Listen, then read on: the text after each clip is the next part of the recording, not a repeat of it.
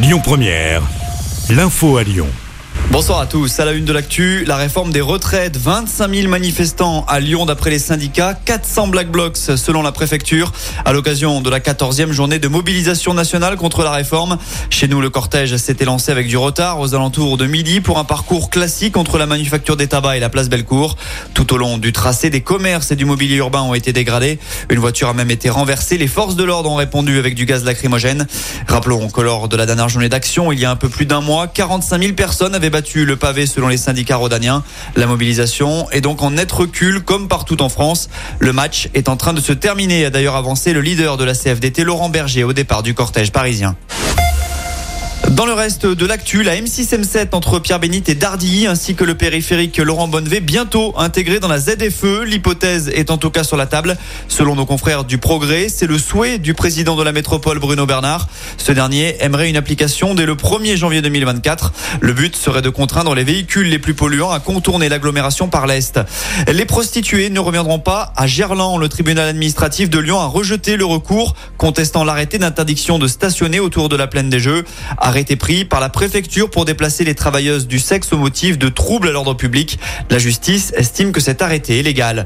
L'actu, c'est aussi ce féminicide dans l'agglomération lyonnaise. Un homme de 59 ans a tué sa femme de 48 ans avant de mettre fin à ses jours. La macabre découverte a été faite samedi après-midi dans un logement situé à Saint-Priest. Le quinquagénaire s'est accusé du meurtre dans une lettre. Les investigations se poursuivent.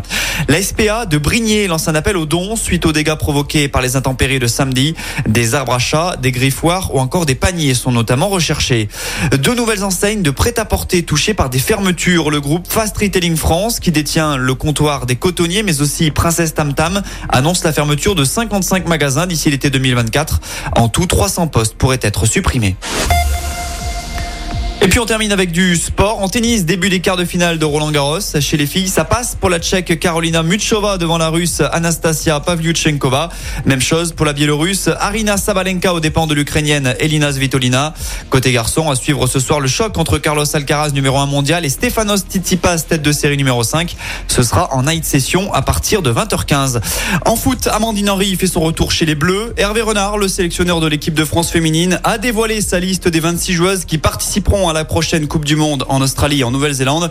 Une sélection sans surprise, si ce n'est le retour annoncé de l'ex-lyonnaise qui avait été écartée par l'ancienne sélectionneuse Corinne Diacre depuis novembre 2020.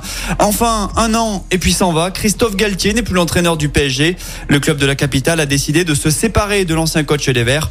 Arrivé le 5 juillet 2022 à Paris, Galtier a été démis de ses fonctions à la mi-journée.